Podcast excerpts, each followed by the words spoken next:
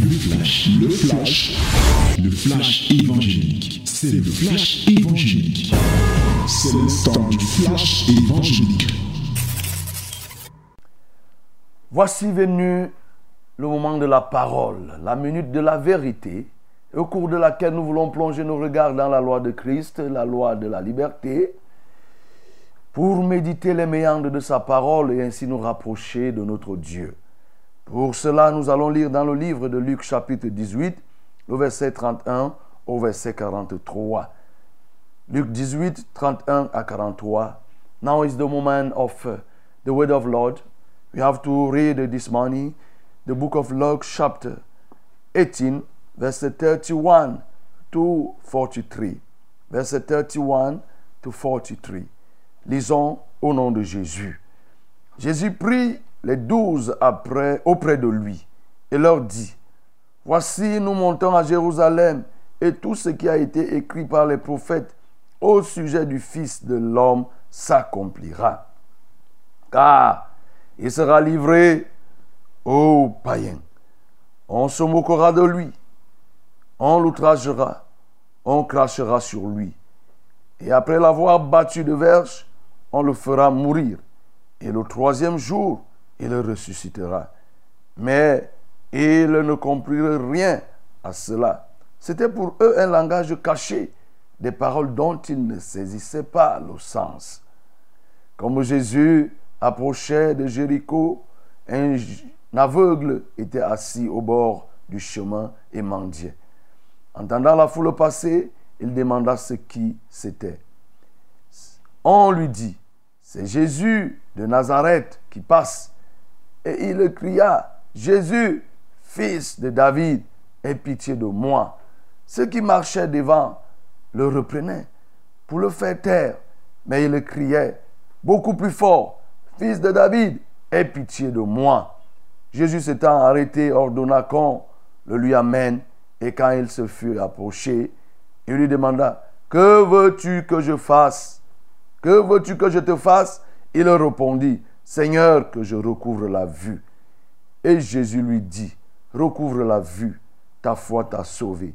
À l'instant, il recouvra la vue et suivit Jésus en glorifiant Dieu. Tout le peuple, voyant cela, loua Dieu. Amen. Oui, bien-aimés, voilà ce que nous avons aujourd'hui à partager. Ce texte, il est, il est clair, hein? Il est clair. On nous montre ici là que Jésus était en train de descendre, de monter pour aller à Jérusalem, pardon, et avec les douze. Il va commencer à leur expliquer ce qui va arriver. Et il va préciser que tout ce qui a été écrit sur lui, fils de l'homme, devait s'accomplir. Parce qu'il devait souffrir, être outragé, recevoir les crachats et tout et tout. Mais les douze qui étaient à côté de lui ne comprenaient pas, ils ne saisirent pas le sens de ce qu'il était en train de dire. Le langage pour eux était un langage caché et ils ne saisissaient pas le sens. Et pendant qu'ils approchaient de Jéricho, voilà, il y a un aveugle qui était là et qui mendiait sur le chemin. Et parce qu'il écoutait comment les gens marchaient dans la délégation de Jésus, il s'est demandé que ce bruit-ci, il est inhabituel. Que se passe-t-il? Et on lui dit que non, c'est Jésus de Nazareth qui passe. Et quand il a appris cela, il a crié, Jésus, fils de David, aie pitié de moi. Et ceux qui marchaient avec Jésus, ceux qui étaient là, voulaient l'empêcher de continuer à parler. Plus on voulait l'empêcher, plus lui, il criait. Il criait plus fort. Et Jésus s'est apaisanti sur son cas et lui a demandé, que veux-tu que je te fasse? Et de manière claire, il a répondu, que je recouvre la vue. Jésus lui a dit, ta foi t'a sauvé. Et cet homme s'est attaché à Jésus. Le suivant, il glorifiait Dieu.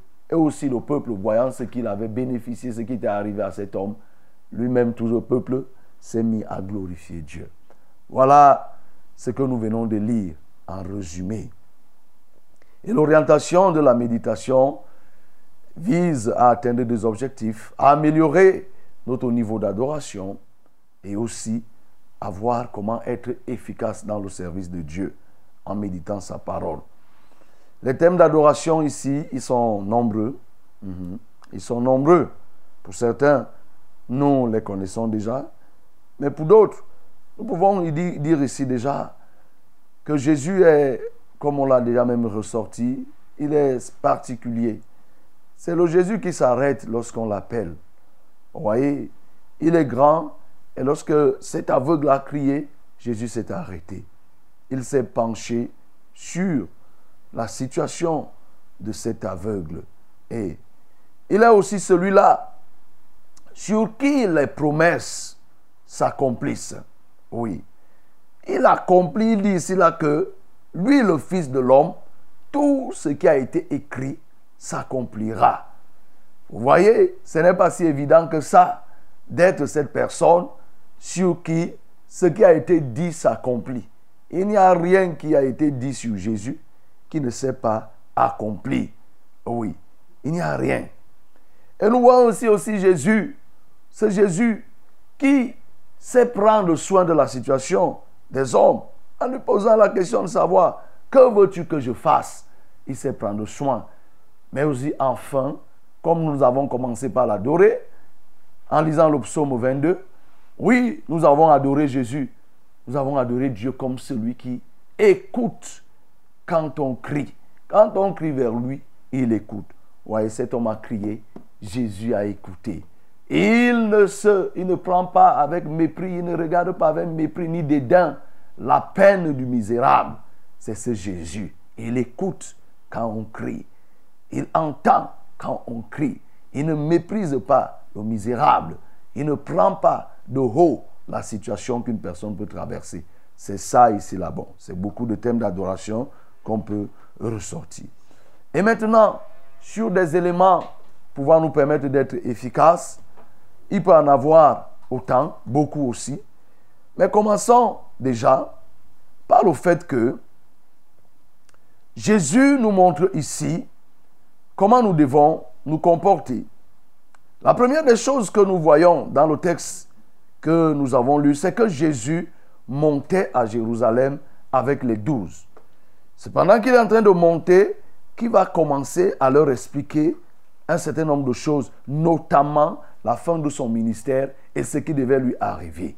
C'est-à-dire la persécution, la tribulation, et mais surtout, c'est que tout ce qui a été écrit sur lui, ce qui a été écrit par les prophètes sur lui, devait s'accomplir. Bien aimé, pour être efficace dans le service de Dieu, il est bien de connaître. Il est bien de connaître ce qui a été dit sur toi. Qu'est-ce que Dieu a dit sur toi? Il y a ce que Dieu a dit sur toi de manière générale et il y a ce que Dieu a dit sur toi de manière spécifique. De manière générale, ce que Dieu dit sur nous, c'est ce que nous lisons par exemple dans la Bible.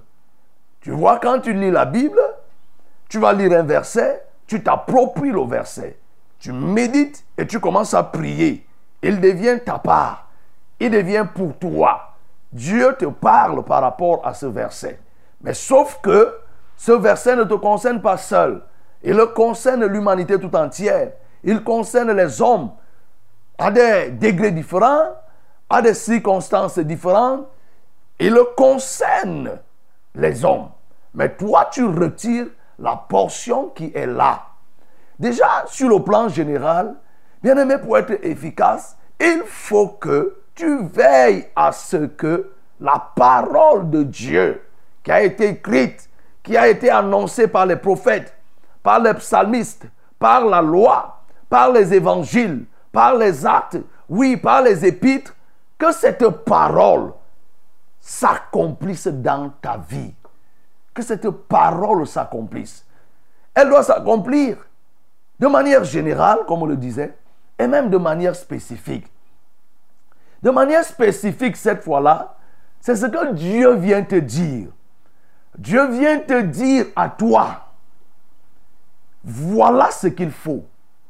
Voilà ce qui est prévu pour toi. Ça, c'est la révélation spécifique. C'est ce qui s'est passé par exemple avec Paul ou alors avec Saul. Il y a des choses qui étaient écrites dans la Bible sur la conversion des âmes. Jésus a prêché, Jean-Baptiste a prêché, les prophètes l'ont annoncé depuis les temps anciens. Mais vous voyez la conversion de Saul. Il a reçu un message spécifique.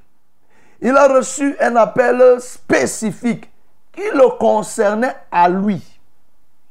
Et c'est ainsi qu'il va recevoir l'enseignement direct de Jésus. Vous voyez, là, ça concernait uniquement Paul. Paul va avoir un témoignage spécifique, un témoignage particulier. Bien aimé, c'est pourquoi il n'est pas mauvais, ou alors il est recommandé pour toi, qui doit être efficace, de connaître ce que Dieu a dit. De manière générale, pour les enfants de Dieu, et de manière particulière pour toi en tant qu'enfant de Dieu. C'est ce qu'on appelle l'appel. Oui, Dieu t'a appelé, c'est pour faire quoi De manière spécifique? Et si Jésus était en train de dire que pour lui, ce qui a été écrit va s'accomplir trait pour trait. Et alors, à ton niveau, est-ce que cela s'accomplit? Tu dois donc prier pour que cela s'accomplisse sur le plan général et sur le plan spécifique. Si Dieu t'a appelé à un ministère, veille à ce que ce ministère pour lequel Jésus t'a appelé soit l'accomplissement total de l'appel.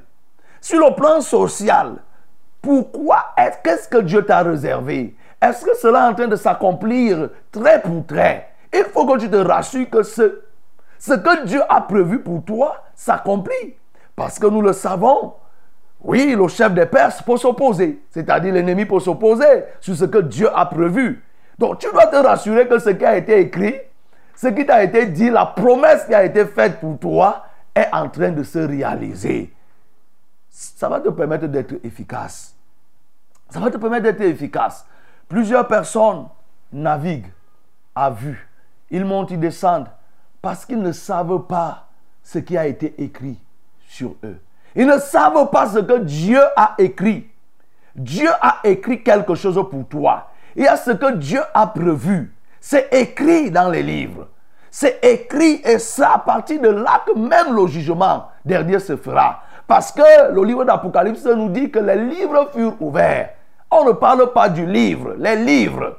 Et dans ces livres, il y a ce que Dieu a écrit pour toi. Et c'est par rapport à ça qu'il va te noter. Donc quand tu viens effectivement, Dieu t'assigne, il écrit et il te donne une mission. Tu as une mission qui t'est assignée. Tu saisis, tu as ça entre tes mains dans ta vie. Ça là, elle est spécifique. Et Dieu va te demander, qu'as-tu fait de cette mission Tu peux monter, descendre, t'occuper de beaucoup de choses. Mais bien aimé, est-ce que ce sur quoi tu t'attelles, c'est réellement ce pourquoi Dieu t'a appelé? Est-ce que tu es en train d'accomplir le plan de Dieu dans ta vie? Rassure-toi que tu es dans le plan de Dieu. Mais il y a une chose ici qui m'intéresse. C'est que ces gens étaient en train de monter à Jérusalem. Ils n'étaient pas en train de descendre. Ils étaient en train de monter à Jérusalem. Jérusalem était une ville haute située sur la colline. Jérusalem, nous le connaissons, c'est la ville de Dieu, c'est la ville sainte. Lorsqu'on parle de Jérusalem, ça renvoie à beaucoup de choses.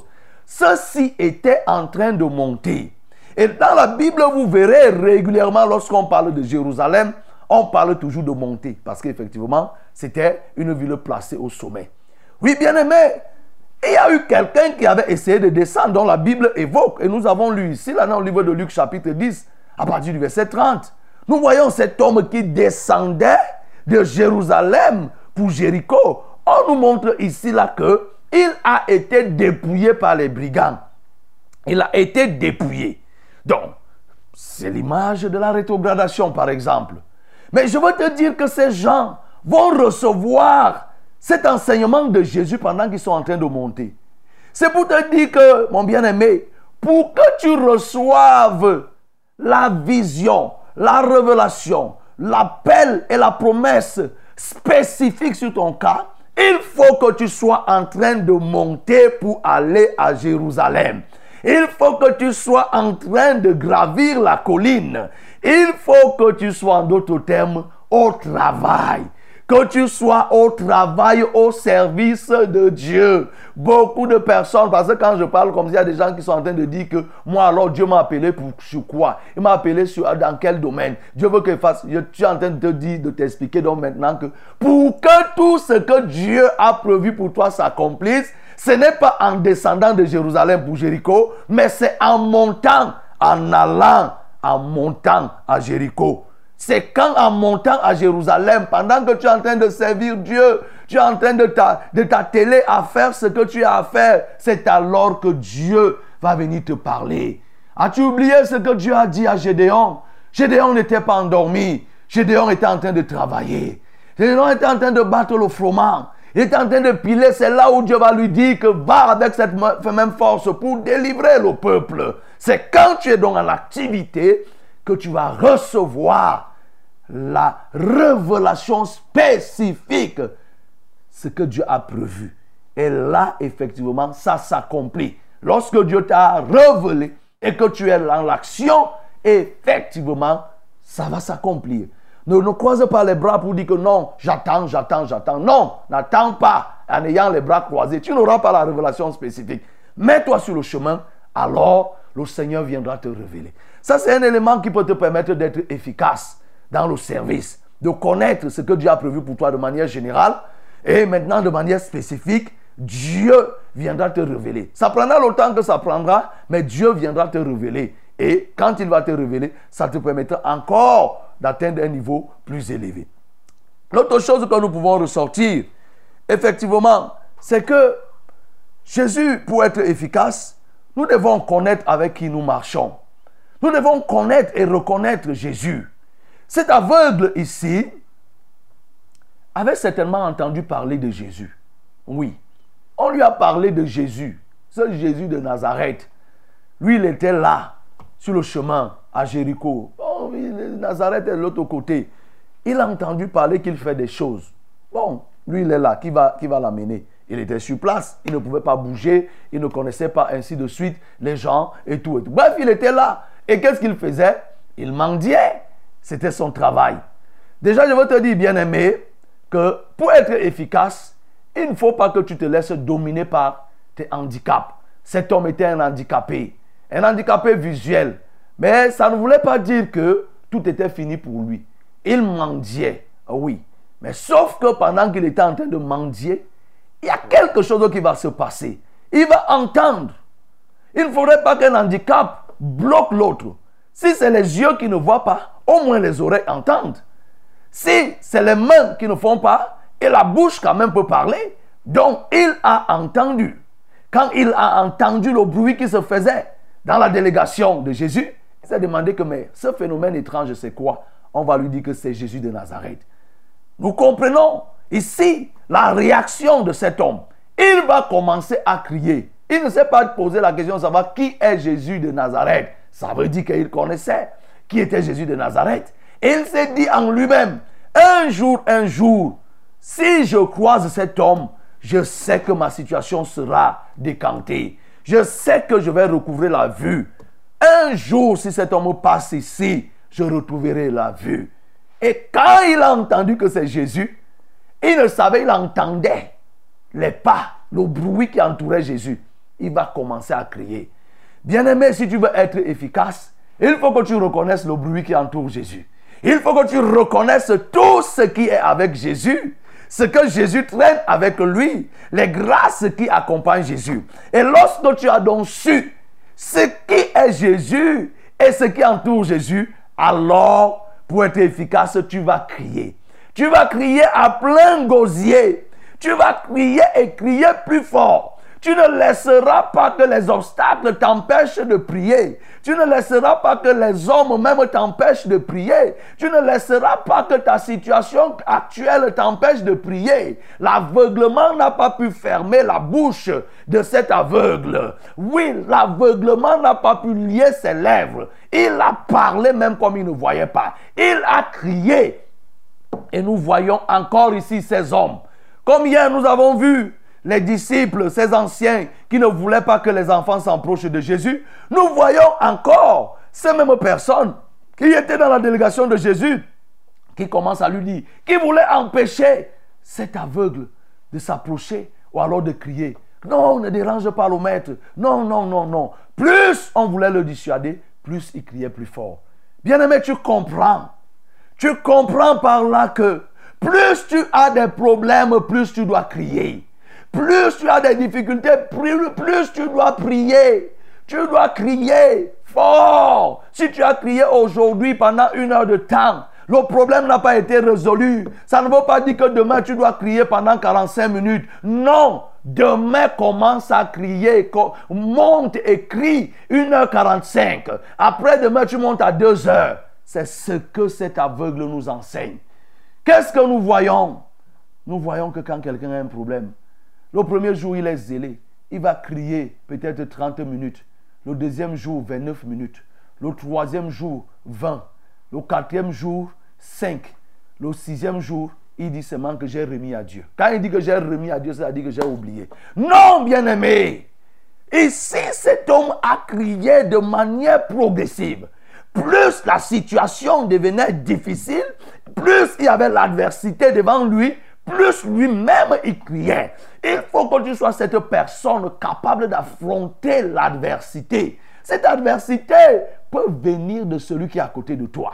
Cette adversité peut venir de ta femme, peut venir de ton mari, peut venir de tes enfants qui sont là en train de te dissuader que non, tu te déranges même pourquoi Cette situation, ça ne va pas changer. Il y a tel autre qui était là, il avait un tel problème. Il s'était battu, il est monté, il est descendu. Ça n'a rien changé. Tu te déranges pourquoi Ainsi de suite. C'est ça, c'est généralement ceux qui sont autour de toi.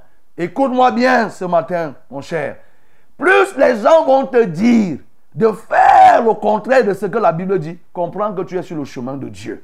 C'est comme ça que tu dois continuer. Ceux qui veulent s'opposer, qui veulent te dissuader en te disant que tu as choisi le mauvais chemin, ils sont en train de te dire que non, tu es égaré. Sache que tu es sur le bon chemin. Insiste, persévère. Si tu étais à la vitesse 5, monte à la vitesse 20. Plus les gens s'opposeront à toi, il faut que tu montes. Ne fais pas l'inverse. Ne fais pas l'inverse. Et nous voyons ici Jésus va lui dire, ta foi t'a sauvé. Ta foi t'a sauvé. Jésus a compris que cet homme était un homme de foi. C'est-à-dire qu'il ne s'est pas laissé dissuader, mais surtout la promptitude avec laquelle il a réagi quand il a entendu que c'est Jésus qui passait. Bien-aimé, toi qui écoutes Jésus, on te parle de Jésus chaque matin. Sois prompt à réagir. Sois prompt à t'engager. Sois prompt à te décider. Cet homme a réagi promptement. Et c'est ça qui va être le déterminant de sa délivrance, le déterminant de sa guérison. Ne continue, ne fais pas les plans. Ne fais pas des tricheries et autres. Ne joue pas au petit sage. Jésus te connaît. Il te voit. Laisse que ta foi te sauve. Réagis promptement au message que tu entends. Tu as déjà entendu Jésus. Jésus est déjà passé devant toi. Il dit, je me tiens à la porte, je frappe celui qui entend et qui ouvre, j'entrerai chez lui, je souperai avec lui, lui avec moi. Jésus s'est plusieurs fois tenu devant toi. Un moment où je suis en train de parler, Jésus est devant ta face, Jésus est devant ta porte, Jésus est en train de passer. Tu entends le bruit du passage de Jésus. Alors fais comme cet aveugle, crie, crie encore, crie encore plus fort. Attache-toi à lui. Effectivement, tu vas être sauvé. Bien-aimé, c'est un élément important qui te permet d'être efficace dans le service de Dieu. Lorsqu'on sait combien il n'est pas facile de servir Dieu et les difficultés qui se présentent, si tu réagis mollement face aux difficultés, tu vas être écrasé. C'est pourquoi, à chaque difficulté, il faut une riposte proportionnelle. Lorsque tu vois la difficulté, il faut que tu réagisses proportionnellement, au moins proportionnellement, si ce n'est pas plus. Donc quand tu fais face à des difficultés, tu réagis. Si c'est dur, toi-même tu deviens dur au carré. Tu évolues. Bien aimé, c'est ainsi que tu vas avoir le résultat. C'est ainsi que tu vas être efficace. Que le nom du Seigneur soit glorifié. C'était le flash, le flash évangélique. C'était le flash évangélique.